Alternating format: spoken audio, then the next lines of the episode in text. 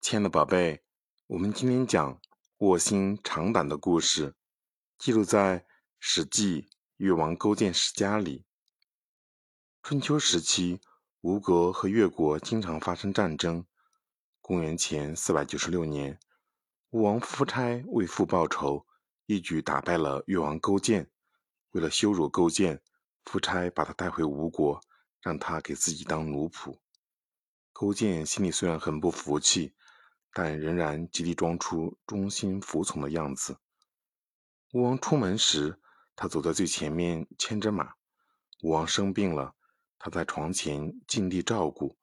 吴王看他这样忠心伺候自己，觉得他非常忠心，最后允许他返回越国。勾践回到越国后，立志报仇雪耻。他唯恐眼前的安逸消灭了志气。在吃饭的地方挂上一个苦胆，每逢吃饭的时候就先尝一尝苦味，还问自己：“你忘了当年的耻辱吗？”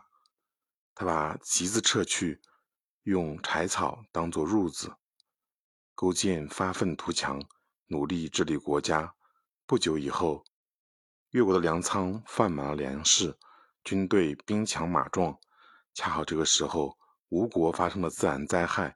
勾践率领军队，终于灭掉了原本强大的五国。通过这个故事，我们明白什么道理呢，宝贝？